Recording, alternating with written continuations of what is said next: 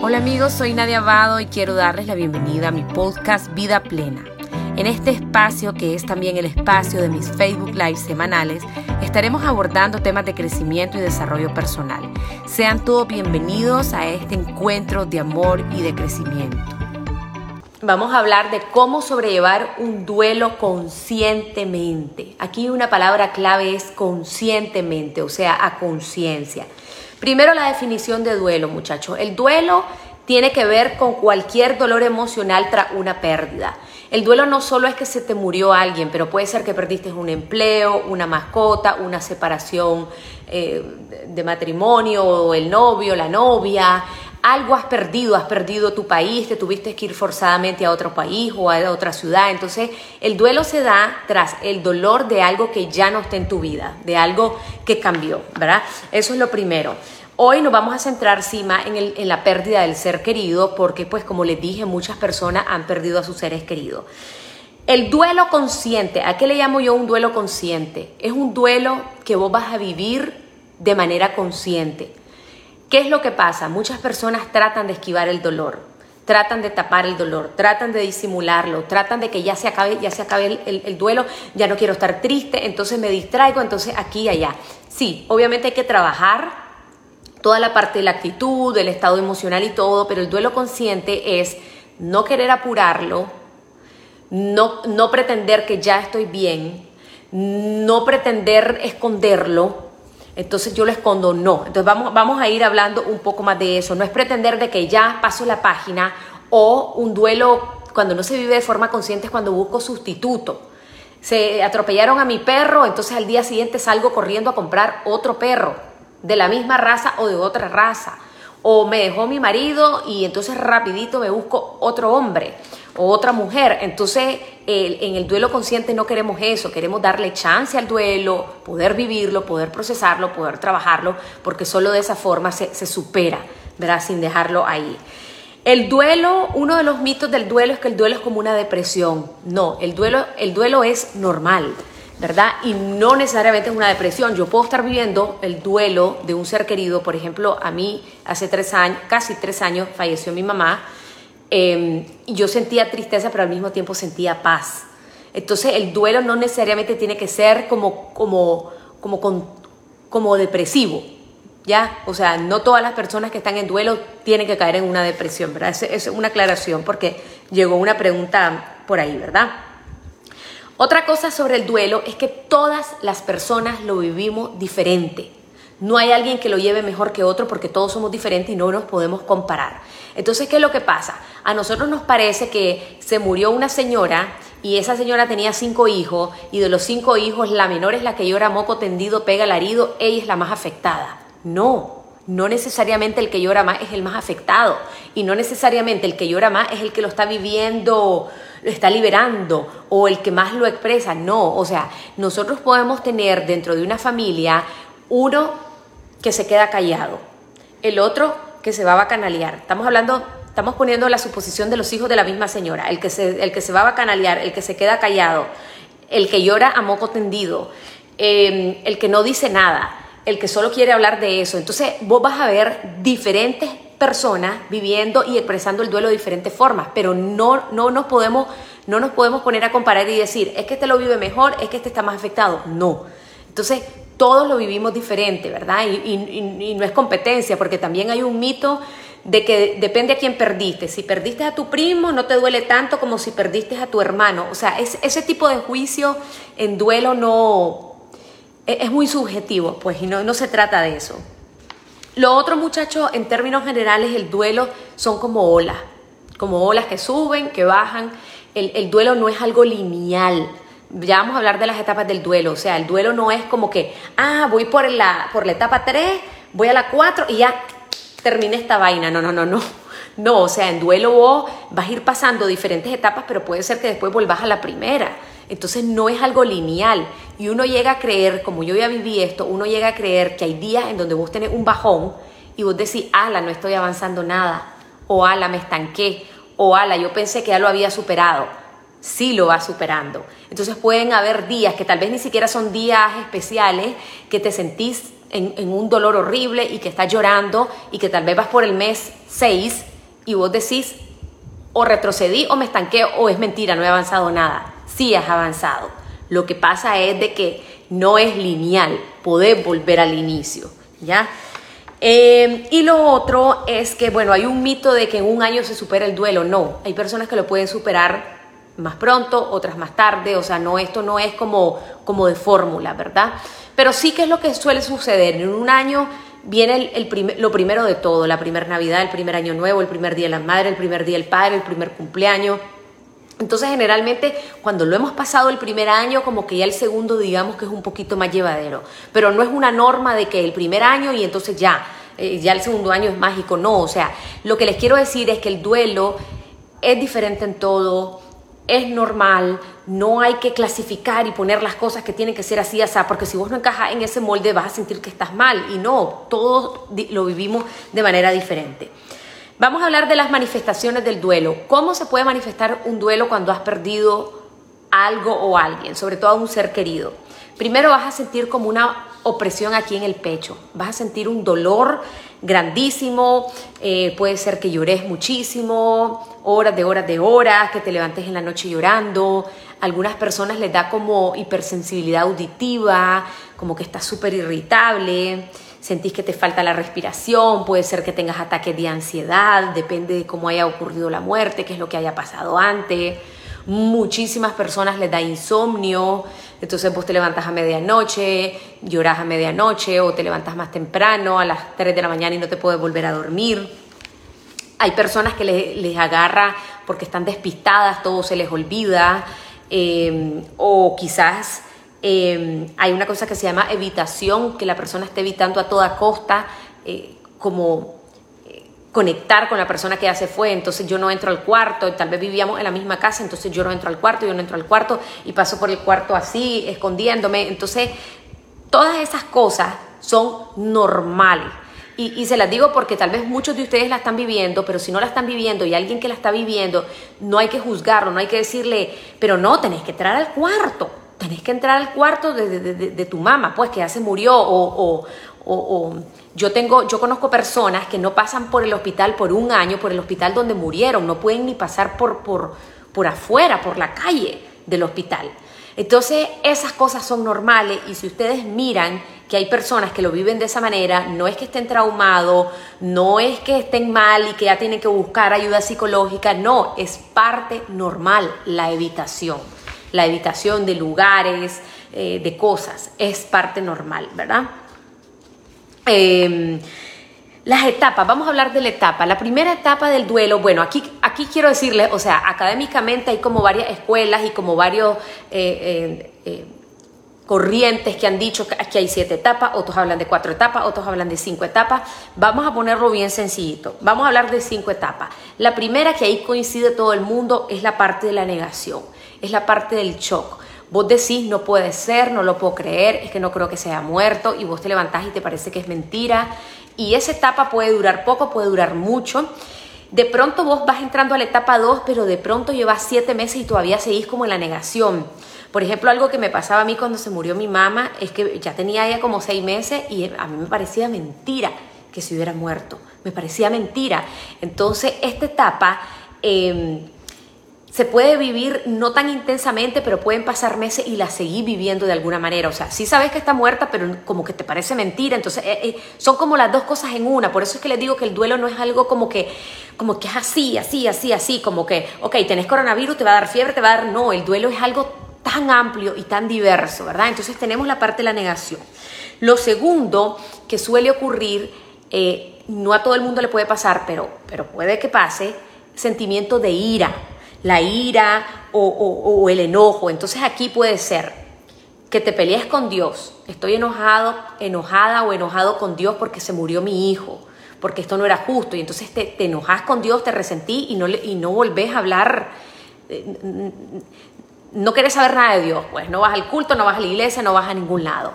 Puede ser que te enojaste si, por ejemplo, atropellaron a tu familiar, entonces odias a la persona que atropelló a tu familiar o puede ser eh, mucho en coronavirus lo que ha ocurrido es que yo tengo ira o enojo con la enfermera o con el médico porque no me, no me lo pusieron, porque yo llamé y porque no me atendieron bien y porque fueron groseros. Entonces puede haber esos enojos. Esos enojos están bien.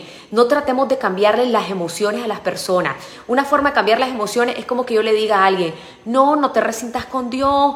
Eh, Dios es perfecto y así tenía que ser. No, si la persona se quiere arrechar con Dios, que se arreche. ¿Ustedes creen que a Dios le importa? No, si Dios es amor y Dios sabe, ok, está enojado, se le va a pasar y se le pasa. A mí una vez me pasó con uno de mis hijos, que no salíamos nunca del hospital, que yo llegó un momento en que yo me enojé con Dios. Yo le dije a mi esposo, yo no quiero saber nada. Si te vas a ir a misa, te vas a ir vos solo. Y así estuve peleada como dos o tres meses. Yo me di el permiso. Dios no se va a ofender. Es como que ustedes como padres, uno de sus hijos se enoja, o sea, no. Entonces eso pasa. El, el, enojo hacia Dios o hacia las otras personas pasa y es parte normal del duelo. Entonces, no se preocupen si uno de sus familiares anda resentido con Dios, se le va a pasar. Al mes, a los cinco meses, al año, se le va a pasar, ¿verdad?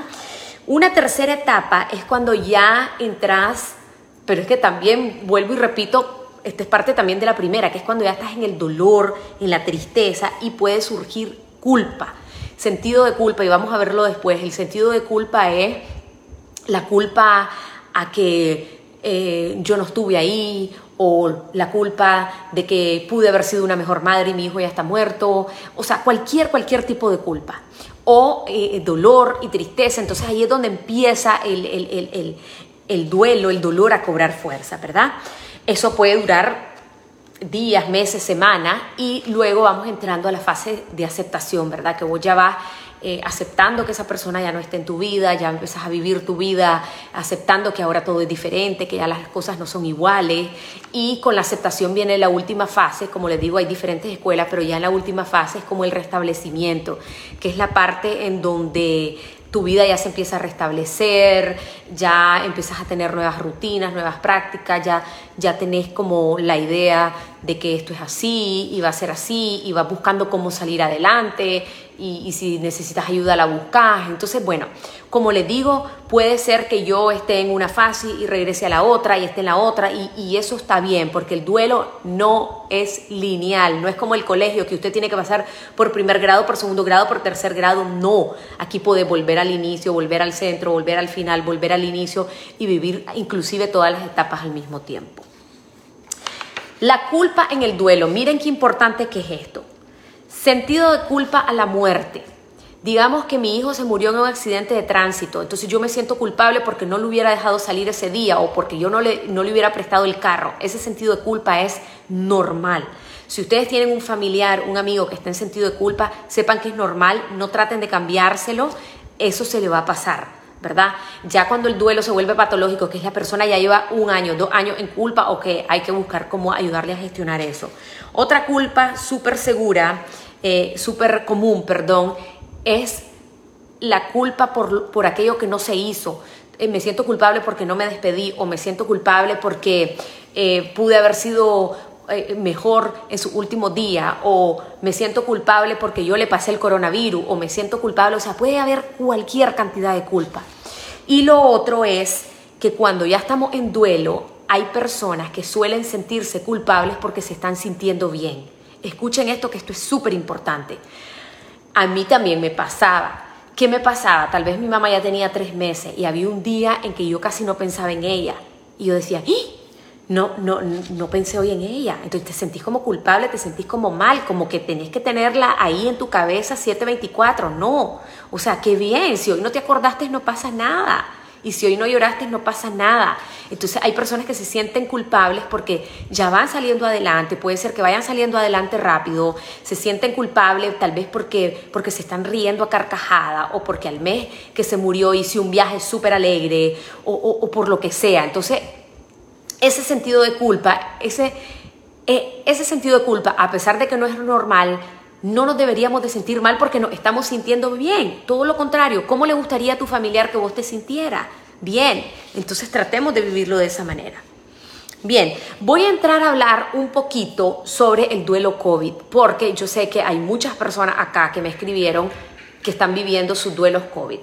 El duelo COVID suele ser un duelo traumático, complicado, ¿Por qué? Vamos a ver. En primer lugar, la persona que está en duelo primero pasó la, parte crítica, que era que vos tenías a tu familiar en el hospital. Entonces, desde ahí yo voy a venir con un bagaje de, ansiedad, de estrés, eh, porque se te está muriendo, porque si cuando se va a morir, eh, esperando la llamada del hospital, que a qué hora llaman del hospital. Entonces, todo eso, más, más la cuenta, la factura del hospital, más, más, tal vez vos estás contagiado, pero vos estás en casa, entonces es bien complicado. Ya cuando la persona, tu familiar fallece, vos has vivido todo eso, entonces ya tu mochila ya no está de cero a la hora de la muerte, ya tu mochila pesa, porque hay mucho dolor por todo lo que acabas de atravesar a nivel del, del, del duelo del hospital, ¿verdad? Lo segundo, hay mucho shock. Siempre con las muertes hay shock, pero imagínense una muerte por coronavirus. Eh, mi paciente, mi familiar se fue en la ambulancia eh, y, y 48 horas después ya está muerto. O, hay montones de casos de la gente murió entrando al hospital, a la sala de emergencia. Entonces todo es rápido, entonces el shock es más, es más grande. No es lo mismo, y no estoy, no estoy diciendo que un duelo sea mejor que el otro o que es más fácil, no, pero no es lo mismo que tu familiar muera de una enfermedad terminal y vos te puedes despedir y pasas cuatro, cinco, seis meses en cama. Entonces es como que a nivel del cerebro también vos vas integrando la información, pero de pronto un coronavirus, bam, bam, bam, rapidísimo, ¿verdad? Eh, en tercer lugar, como les dije, puede haber enojo, me enoje con la enfermera, me enoje con los doctores, porque no nos llamaron, porque no nos avisaron, porque eran muy frívolos, porque eran muy aquí, lo que sea, y todo eso es normal, o, peleado con Dios. Eh, la frustración de que la muerte se pudo haber evitado. Esta es una de las partes más complejas del COVID. Vos, por ejemplo, si vos tenés un familiar que murió de cáncer, vos decís, bueno, le dio cáncer, era inevitable, eh, fue un cáncer silencioso, lo detectamos ya en etapa 3 o en etapa 4. Entonces vos decís, ok, eso era, no se pudo evitar. Pero una muerte por coronavirus, que se pudo la persona haber evitado su muerte con una mascarilla, con un distanciamiento de dos metros, es más difícil aceptarla. Porque vos decís, esto se pudo haber evitado. O sea, el contagio se pudo haber evitado, muchachos. Si ya después de un año y nueve, diez meses ya sabemos lo que tenemos que hacer, dos metros, la mascarilla, el, alcohol, no sé qué cosa. Entonces, es una, la frustración, lo que les quiero decir es que es mayor, porque ponerle que tu familiar muere en un accidente, vos decís, bueno, ya era el destino, ya murió así, pero por coronavirus cuesta más procesarlo, ¿ya? Entonces, eso hay que tomarlo en cuenta. Lo otro es la parte de, de que vos no sabés y esto es bien doloroso, eh, nosotros los que hemos vivido duelo, vos sufrís por algo que ya pasó. O sea, yo me acuerdo que yo sufría por mi mamá, ya estaba muerta y yo seguía sufriendo por ella porque yo decía, ay, qué horrible, seguro sufrió muchísimo en la cama, qué habrá pensado, qué habrá sentido. Y los, que tienen, los familiares muertos por coronavirus, es peor porque no estuvieron ahí. Entonces el dolor es cómo habrán sido sus últimos días, cómo habrán sido sus últimos minutos, será que murió solo, será que estuvo con un médico, eh, tal vez no me quieren decir la verdad, tal vez se murió ahogado, tal vez se no sé qué. Entonces ese sufrimiento de que no sabes cómo fue la muerte, que no pudiste estar en el último momento, que no pudiste acompañar, eso hace que el duelo sea aún más complicado. Entonces, con esto no, no quiero que se me depriman, pero, pero quiero explicar, ¿verdad? Que es los reportes que nos llegan de cómo el duelo COVID se complica más por todos estos factores. Entonces, em, es difícil, ¿verdad? El, hay otro factor que no, no, les pasa a todos, pero a algunos. Hay, hay hospitales en donde vos no puedes ver el cuerpo, en donde no te lo enseñan. Y yo he tenido personas que me dicen, Nadia, ¿y si no era él? ¿Y si no era ella? Pues espero que haya sido, pues, porque... Entonces hay, hay, gente que no pudo ver los cuerpos. En otros hospitales sí te dicen, mira, aquí está el cuerpo, y te ponen una videollamada o te permiten ver por un vidrio o por algo entonces no ves el cuerpo, tal vez solo te entregan el ataúd y tienes que hacer un, eh, vas con las autoridades rápido a hacer el, el, cosito express y eso lo complica más, ¿verdad? Porque hay gente que se queda con la duda que es parte de la misma primera fase que es la negación y el shock. No, tal vez no, tal vez no iba mi familiar en ese, en ese ataúd, tal vez no iba. Y entonces eso es parte de la negación. La negación es como un mecanismo del cerebro para inhibir el dolor, que vos tanto, tanto, estás tan dolido que vos lo que querés creer es que es mentira y que tu familiar no está dentro de ese ataúd. Entonces es bien complejo, muchacho. Lo otro es que ya saben que en coronavirus no hay rituales funerarios. No es lo mismo tener una vela, un entierro, un novenario, a que de pronto vamos a enterrar en la madrugada a la persona rápido. Entonces, todo eso suma, todo eso lo hace más complejo. Ni siquiera a, nivel mental lo puedes procesar porque no viste el entierro. Entonces, es, bien difícil, ¿verdad?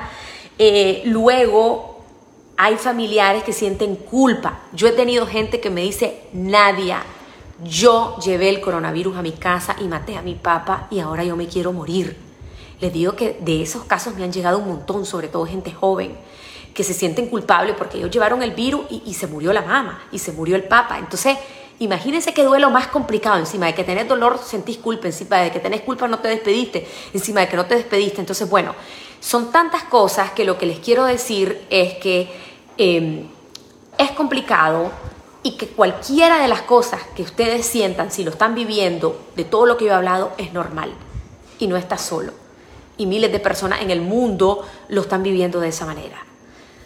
La frustración de no, no me despedí, no pude hacer esto, no pude hacer lo otro, me siento culpable, es normal. Ya es normal. Entonces, em, ¿cómo podemos trabajar el duelo? El duelo en general y, el duelo COVID, cualquiera de los duelos. Si no hubo despedida, hay personas que necesitan la despedida y hay personas que te dicen, no, no necesito la despedida. Si vos sos de las personas que necesitas la despedida y no la hubo, se puede hacer una despedida espiritual. ¿Cómo es una despedida espiritual? Vos podés hacerle una carta a tu ser querido querido papá, eh, no nos pudimos despedir, pero esta es nuestra despedida, te amo, te agradezco por todo lo que hiciste por mí en vida, eh, gracias por tales cosas, te pido perdón por aquellas veces que para papá. O sea, la carta no tiene que tener una lógica, un formato, es lo que te salga del alma. La carta no tiene que estar bien redactado con caligrafía o no. Lo más importante es poder sacar, sacar como se lo diría. Entonces yo puedo hacer la carta o puedo hacerlo con la fotografía con la fotografía vos agarrás la foto de tu ser querido, la puedes poner como en un altarcito, qué sé yo, pones tus velas, tu cruz, lo que vos sintás, no hay un protocolo y es que vos vas a hablar con la persona y decirle, mamá, no nos pudimos despedir y la está, y la viendo en la foto, ¿verdad? Esta es nuestra despedida, te amo, te agradezco, te pido perdón, lo que sea que vos le querrás decir. Entonces, esa es una manera eh, eh, eh, terapéutica de, poder ir procesando, soltando, arreglando la información también a nivel inconsciente y tener esa despedida que vos querés. Y como nosotros creemos, eh, los que tienen fe saben que ellos están ahí, que están en, otra, en otro plano y, que te pueden sentir, entonces eso, eso se va, eso lo facilita y uno pues como que puede acceder mejor a este tipo de práctica. Lo segundo, catarsis. En psicología se llama catarsis al hecho de que podamos hablar, desahogarnos, soltar. Yo les recomiendo mucho que lo hagan en familia. Yo me acuerdo que eh, cuando mi mamá murió, mi hermana y yo hablábamos diario. ¿Cómo estás, loca? ¿Cómo te sentí? ¿Has llorado? Sí, yo he llorado. Ay, qué tal cosa. Ay, que te acordás de aquel día. Ay, que te acordás de lo otro. Te acordás hace 5 años, hace 20 años. Entonces, el poder hablar, sobre todo con tu familia, es muy importante. Ahora, que tal vez no se pueden reunir todos, hagan un Zoom, tal vez todos están en diferentes países, tal vez algunos estaban contagiados, hagan un Zoom, en el Zoom ustedes pueden poner una foto de la persona que ya se fue y en ese ritual pueden llorar, pueden rezar, pueden reír, pueden contar chistes, no tiene por qué ser algo tan serio tampoco, claro que llorar y todo, pero, pero también pueden contar experiencias y te acordás con las locuras de ella o de él cuando hacía esto, entonces eso es muy importante, ya sea de manera física o de manera virtual, dado el contexto en el que estamos en este momento. Em, lo otro es reconocer que deja la pérdida, tratar de enfocarnos en la parte de la gratitud. Ok, esta persona ya no está aquí, pero honramos su vida, nos dejó esto, esto, esto, nos enseñó esto, o sea, ver el legado y tratar de también rendir honores a ese legado también con la alegría, también con la alegría. Entonces yo puedo, por ejemplo, algo que nosotros hacíamos, a mi mamá le gustaba X comida y nosotros decíamos los domingos nos vamos a reunir a, cocinar y a comer eso. Entonces, hacer las cosas que a tu ser querido le gustaba que vos hicieras. Entonces, honrar lo que sabes que le haría sentir bien, lo que le gusta, si, si, si a tu papá le gustaba que todos ustedes fueran unidos, entonces se tienen que unir todos los hermanos. Entonces el, poder honrar con la pérdida es muy importante. Em, lo otro es recibir el amor. El amor ustedes saben que lo, sana, todo lo cura. Entonces a la hora de la muerte mucha gente quiere, quiere hablarte, quiere mandarte mensaje. Entonces está bien si ustedes hay personas, y está bien, que, que, no, que se meten en su caparazón y no quiero saber nada de nadie y quiero estar solo y no quiero hablar de mi duelo. Ok, está bien, pero ojo, hay que vigilar hasta qué punto, ¿verdad? Porque em, no, no, no podés estar permanentemente cerrado porque entonces ahí hay, ahí hay una bandera roja de que algo no está bien. O sea, también es bueno hablar no me puedo yo callar porque sería vivir el duelo de manera no consciente, que es donde lo estoy tratando de tapar, lo estoy inhibiendo, lo estoy encubriendo y eso después se convierte en un duelo congelado, en un duelo no procesado que más adelante sale de peores formas, puede salir en forma de enfermedad, de depresión, eh, de, alucinaciones, de, muchas cosas, ¿verdad? Entonces, em, Ábranse al amor de las personas en la medida en que ustedes lo sientan, a su paso, a su ritmo, cada quien viva su, duelo a su propio ritmo sin sentirse presionado. Em, herramientas, ¿verdad? Como hablar, que ya dije la parte de la catarsis, llorar, lloren lo que quieran, el llanto es liberador es un mecanismo psicofisiológico de liberación emocional, no repriman su llanto. Es que no quiero que mis hijos me vean llorar. Bueno, andate a llorar al baño, pero llorar, o andate a llorar a un parque, pero no se lo vayan guardando, ¿verdad?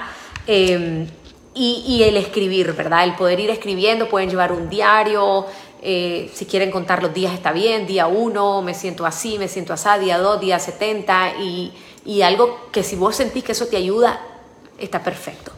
Lo otro son las prácticas espirituales. Em, obviamente, si, vos tenés fe y, estás en oración, eso te va a ayudar un montón. Muchas personas me dicen es que sin Dios me hubiera muerto, eh, o, la meditación, o cualquier práctica espiritual que a vos te sirva.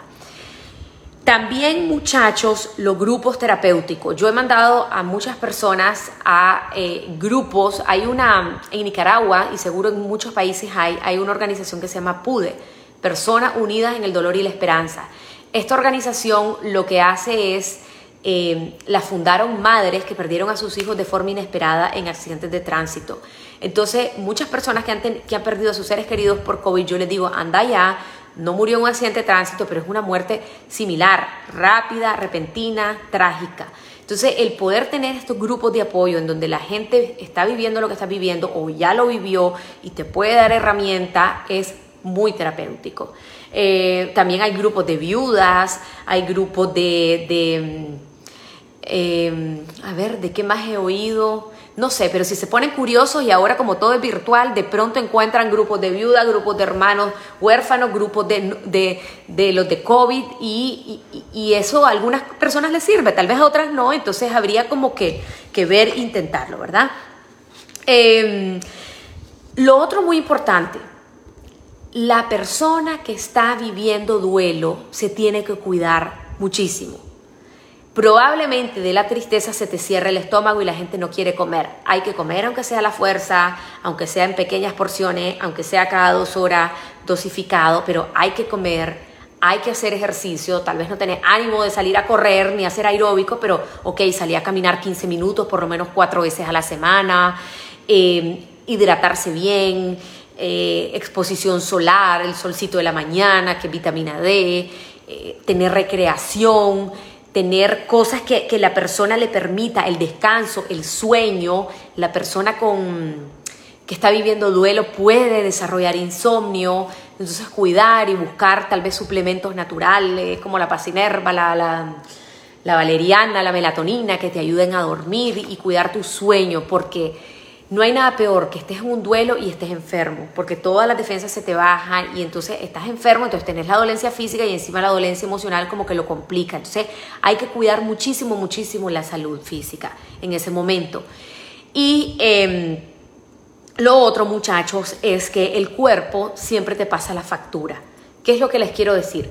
Cuando nosotros estamos viviendo dificultades, nuestro cuerpo está lleno de cortisol y adrenalina, ¿verdad? Que son hormonas que son de alerta y son como también la adrenalina es como una hormona de, sobrevivencia. Entonces vos tenés que resolver y todo y, el, cuerpo te va a poner a actuar y, a, y a ser funcional con adrenalina. Pero una vez que tu familiar ha muerto y una vez que pasa todo, ¡boom! La adrenalina viene para abajo y eso viene un bajón también con las defensas. Entonces ahí es donde el cuerpo viene y dice y pasa factura, ¿verdad? Bueno, me tuviste en estrés dos meses en un hospital eh, cuidando enfermo o lo que sea.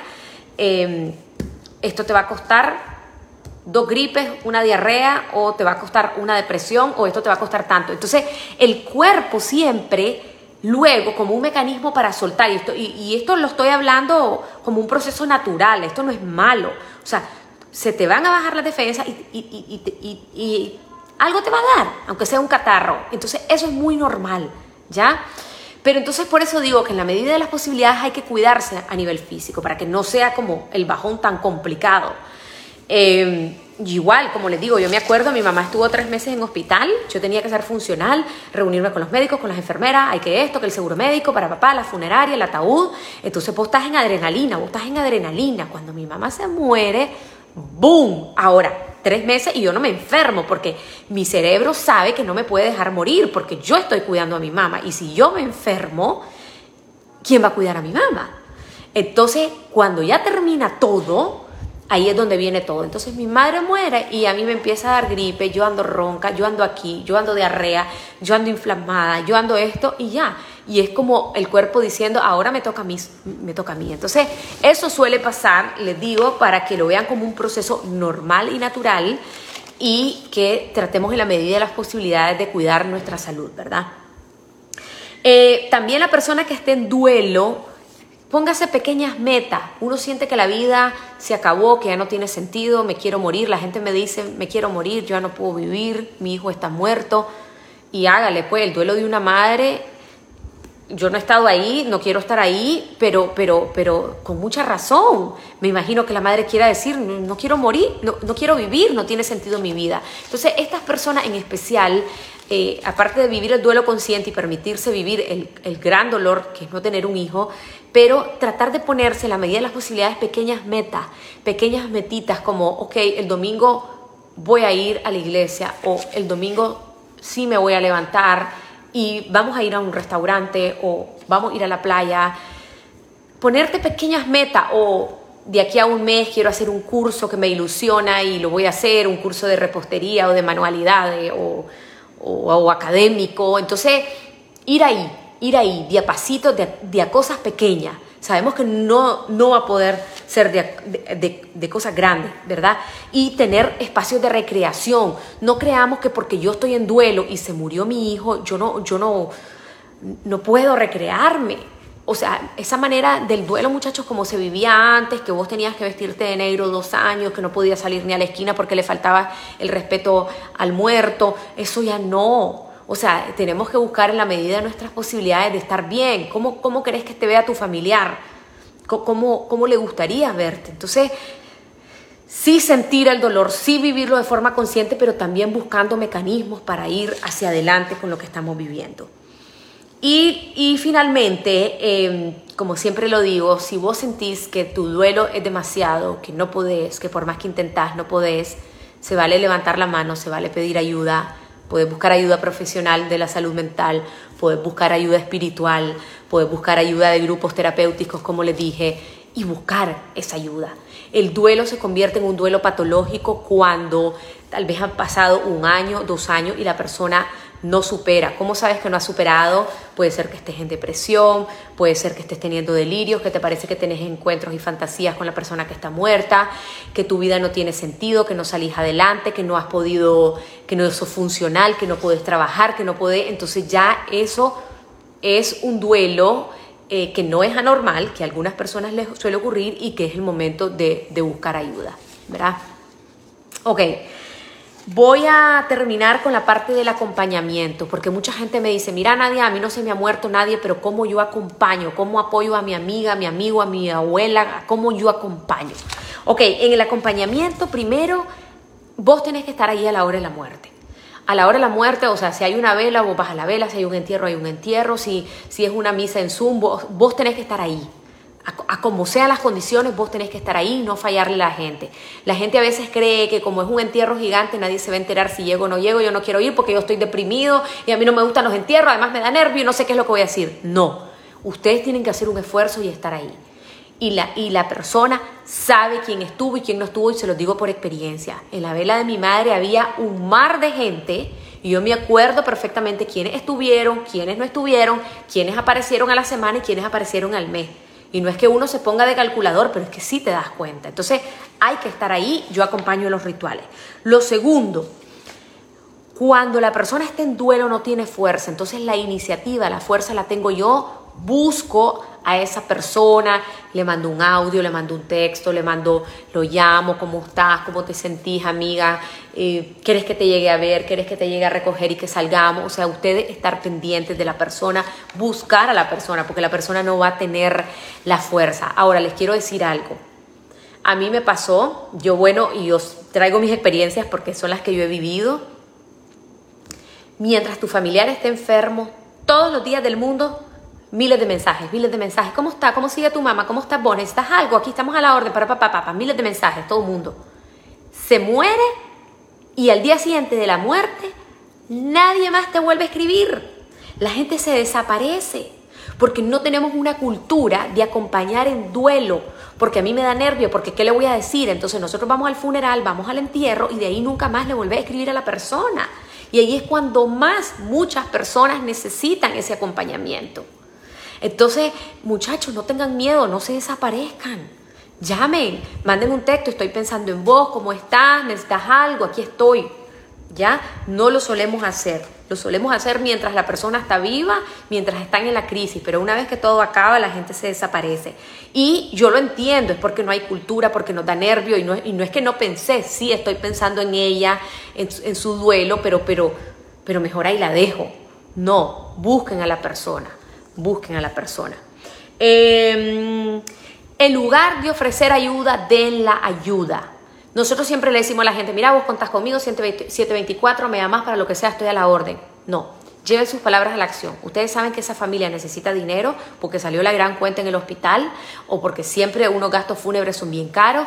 Entonces, en vez de decir, a ver, aquí estoy a la orden, no, aparecete con un sobre con dinero o hacerle una transferencia le decís, ahí te mandé un cariñito en tu, en tu cuenta bancaria o le mandás una canasta básica o le mandás algo o eh, está la viuda y los niños, entonces el viernes mandémosle una pizza delivery, eh, un pollo tip top, un no sé qué, un chino, mandémosle algo.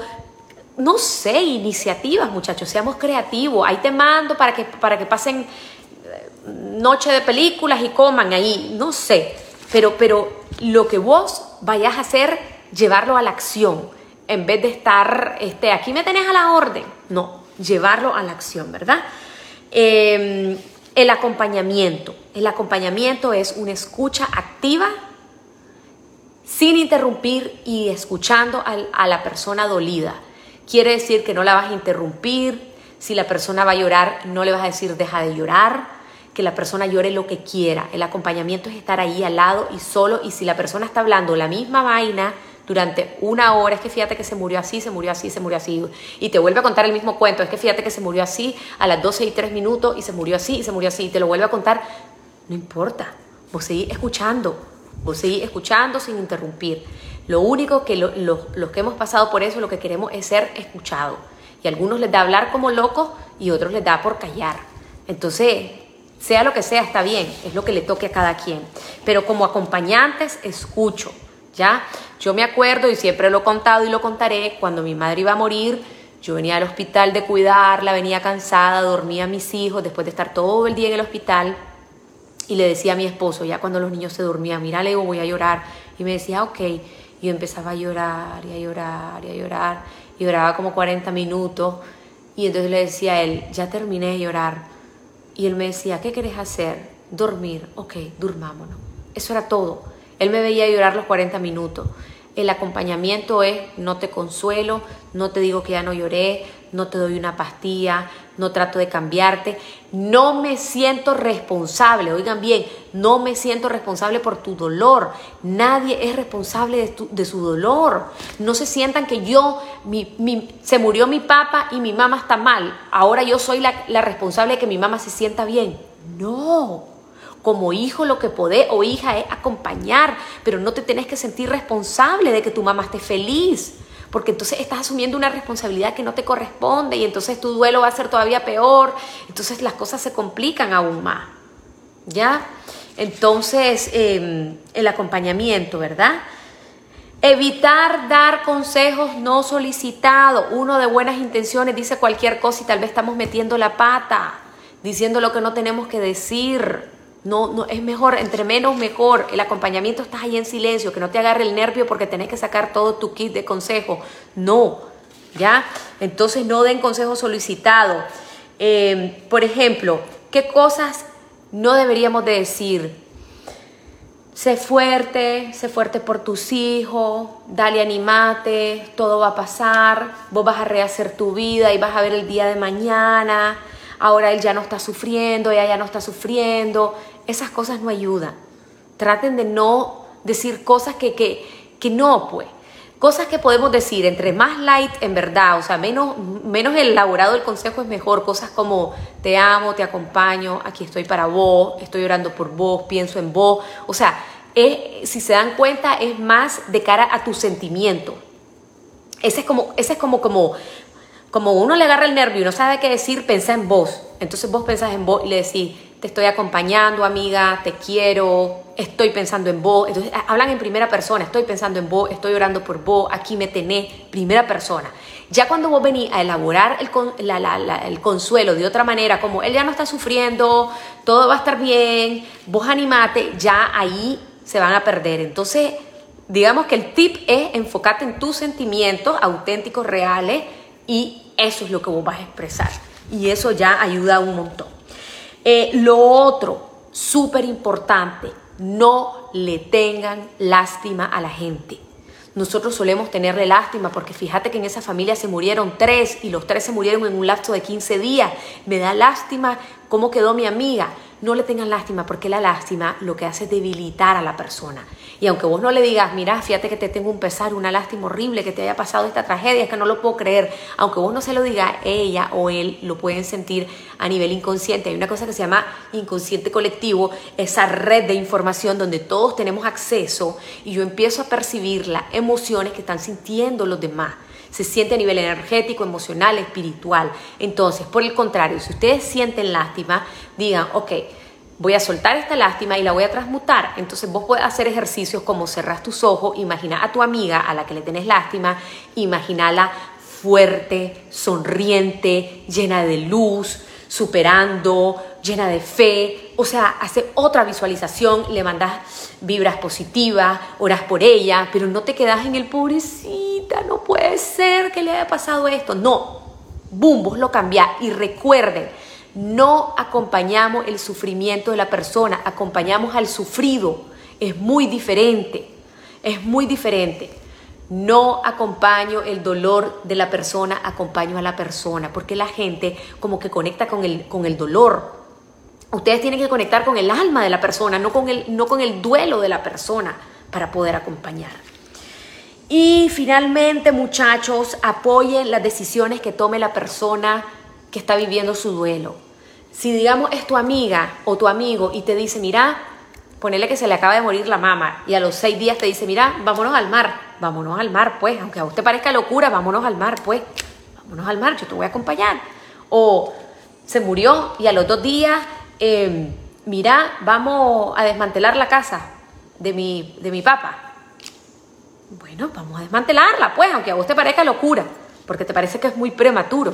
Vos vas a apoyar las decisiones sin cuestionar, ¿ya? Entonces es estar ahí, como dicen, sin condiciones, sin querer corregir, sin querer asesorar, sin querer cambiar nada. Y esa es la base del acompañamiento.